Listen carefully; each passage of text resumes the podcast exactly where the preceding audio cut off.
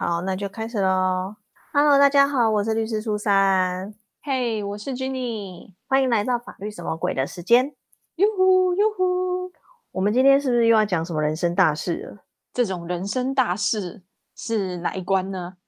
就是我们上一集是为，就是那个叫做什么，嗯，还在思考人生路程的高中生，是抉择点。对对对，为他提点一点点的迷津啊。那我们今天要讲的是比较后段的，多后段多 后段，多后到到就是可能会挂了的时候，啊！也没所以今。天是要讲，就是我们上上次讲了一那个继承嘛，差不多，差不多。其实你要说它很后段也也还好。其实你满十六岁，我记得是十六岁吧，你就可以自己也做这件事情，哦，就是写遗嘱。一点都让人开心不起来呢。为什么？写遗嘱就是，其实就是写写下你的一些想法嘛，你未来想要怎么样去分配你的财产啊什么的。但是呢，就是嗯，它其实有很多美美嘎嘎在。没错，真的是一件人生大事，就是身边的人，你我都会遇到的。对，因为呢，嗯，其实遗嘱我刚刚说了，你就是自己写就可以。问题是呢，它在法律上呢，要成为一个有效的遗嘱，其实它还是有一些限制的。有一些需要达成的条件吗？嗯，应该是说，先说方式吧。方式有很多种，那不同种的话，其实就会有不同的法律的一些规定这样子。嗯然后呢，像我自己说老实话，就是我不太喜欢做遗嘱案件。我先老实说，哦，愿闻其详。因为我觉得遗嘱就像我讲的、啊，其实它是一个你自己就可以写的东西。其实，嗯，你就是自己只要符合法律上的形式就好。那去找律师来讲的话，我觉得律师收费很贵。那对我自己来讲，我不太喜欢一个原因，是因为其实说老实话，通常会找律师来写遗嘱的人，他们大部分未来都是担心会有纷争啊，也几乎大部分也蛮多会有纷争的。那 如果我今天做了这个遗嘱，其实啊会有纷争，就是会有纷争。你有没有写遗嘱，都还是会去闹到诉讼去啊。那我今天帮他写了这个遗嘱以后，那未来他真的有纷争的时候，他们家属的人就不能找我去打这个官司了。哦，对，因为有利益冲突的关系。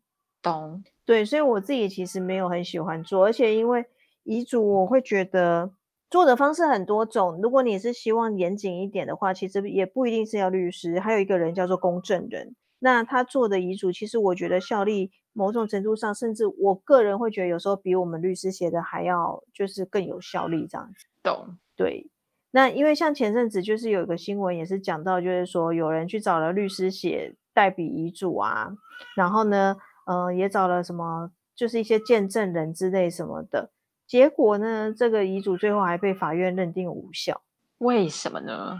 因为很哦，因为主要是因为呢，那个立遗嘱的人呢，他其实是已经重病在床上，没有办法自己写，然后没有办法自己说，所以他就是找了律师来录影，就是来呃怎么讲，就是来讲他的一些遗嘱内容，甚至有录影。然后呢，这个人因为我刚刚讲了，他没有办法自己说，也没有办法自己写，所以他就用点头的方式去认同这些内容。对，可是其实这个动作就不见得是符合法律上的我刚刚讲的遗嘱的一些条件了。哦，所以争执到了法院，法官觉得这样子可行吗？就是认为它是无效的，所以当然这个遗嘱就被认定无效，那就要回归到我们之前讲的继承的方式去去做继承的分配了。哦，对，所以讲到这边呢，就要跟大家讲，其实我们法律上啊认定的遗嘱的方式有五种。哦，遗嘱有五种，对，遗种遗嘱有五种，其实很多种。那这种在民法，其实我哦，我不太喜欢做，还有一个原因是因为其实遗嘱的规定，说老实话，法律都规定的很清楚，我已经写的很清楚了，这样子。，对，就是你可以在法条里面找到，所以我都会跟当事人是说，你们可以去参考一下民法的规定。那我通常都是推荐自己写，或者是找公证人写。那这个就叫做自书遗嘱跟公证遗嘱。五种的里面两种。自书遗嘱的话就是自己写嘛，所以呢，其实你随便一张纸，然后你自己写，只要有写明你的内容，写了你确实的年月日，然后亲自签名。如果说你有任何的修改啊、涂改啊，你就是在旁边有注记说你修了几个字、改了几个字，然后还要再签名，其实这就是一个合法有效的遗嘱了。懂，就这么简单。所以我通常都会说，就是自己写就 OK 啦。嗯，然后大部分的人都会跟我们说，可是自己写感觉就是很没有保障，所以他们就会想找律师。嗯，然后我就会说，那我会建议你去找公证人，因为公证人做的呢，那个叫做公证遗嘱。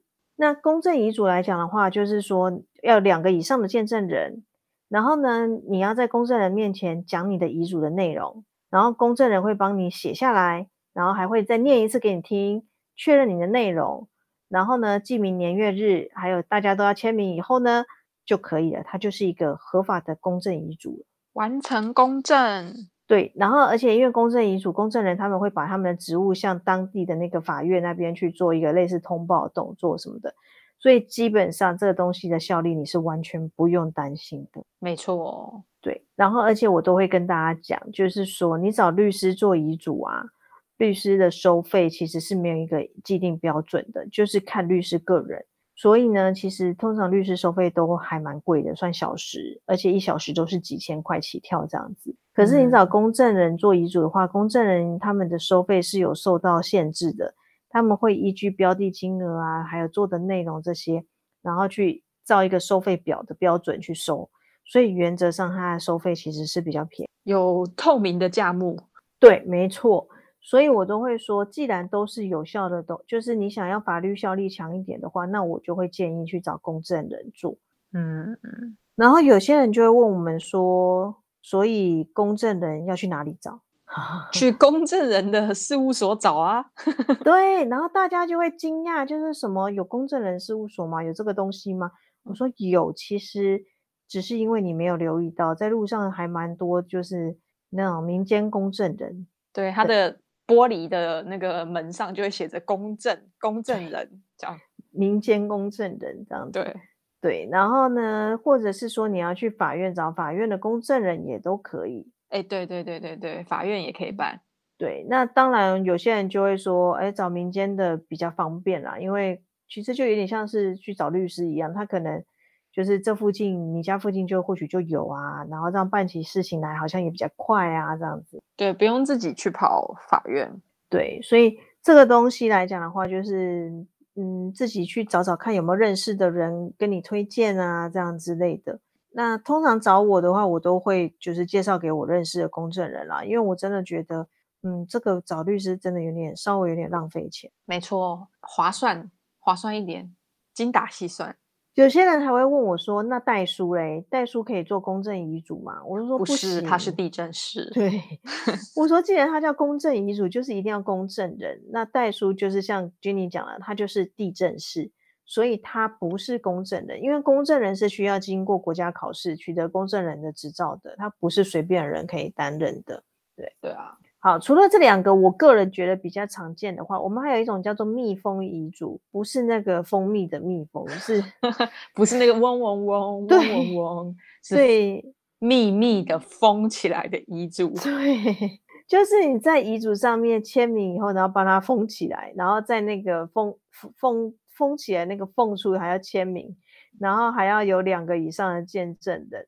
然后向公证人提出这份遗嘱，然后告诉他说：“这是我自己的遗嘱哦，不是别人写的哦。”这些的也是有公证效力的。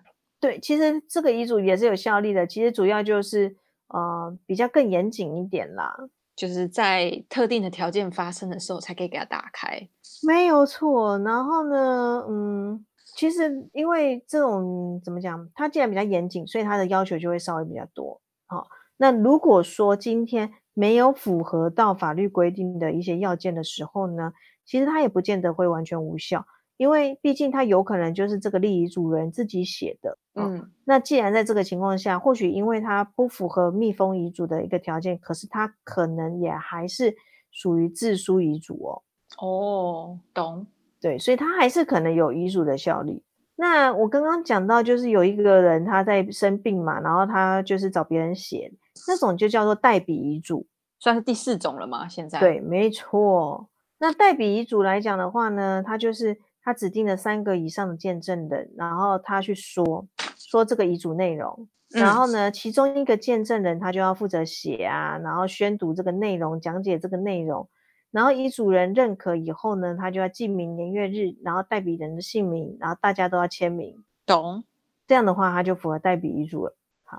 好，可是呢，刚刚那个我说就是点头的那个案子啊，它除了代笔以外，它其实也有可能是另外最后一种，就是我们所谓的口授遗嘱。哦哦哦哦！就是你用说的，好。口授遗嘱呢，简单来讲就是说，你可能已经生命危急，或者是有其他的特殊情形，不能用我们刚刚说的前面四种方式去立遗嘱。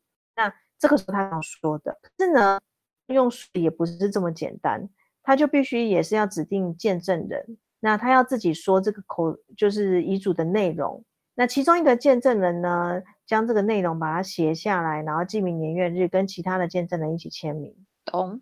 好还有一种呢，也是就是他要找两个以上的见证人，然后自己说，然后呢，这一就是说的内容呢，还要就是经过大家的签名，而且呢，有些会录音，然后还要将这个录音带就是密封，然后记明年月日，大家还要在这个封封起来的缝缝处，然后签名。哦，所以这个口说遗嘱的内容可能会有不一样的样子，就对了，口说类。对对对对对。然后呢？但是呢，因为我们刚刚讲啊，他的他就是必须要有一些条件，而且呢，他有可能是他已经有命为啊什么的。嗯，对。可是呢，刚刚我们说的那个案子啊，他是他已经没有办法自己说了。对，他只有没有办法说。对，他是点头来确认那些内容啊，这些法官说不行哦。对，因为。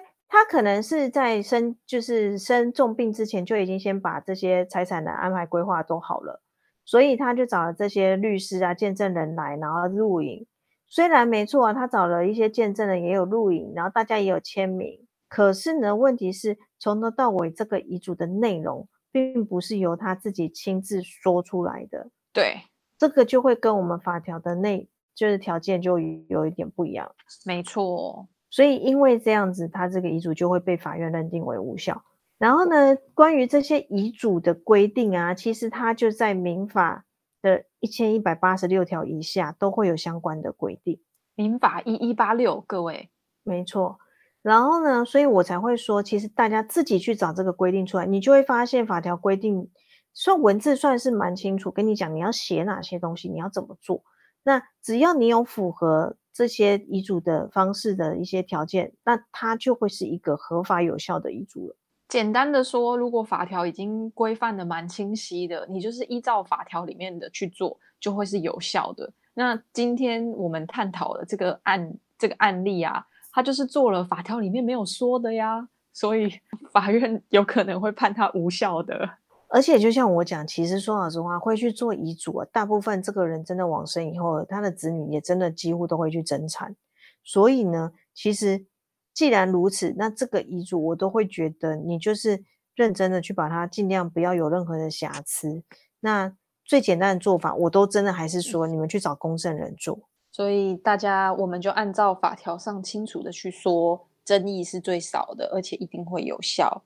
那今天这个案件里面。好像大费周章之后，却又还是无效，真令人觉得唏嘘。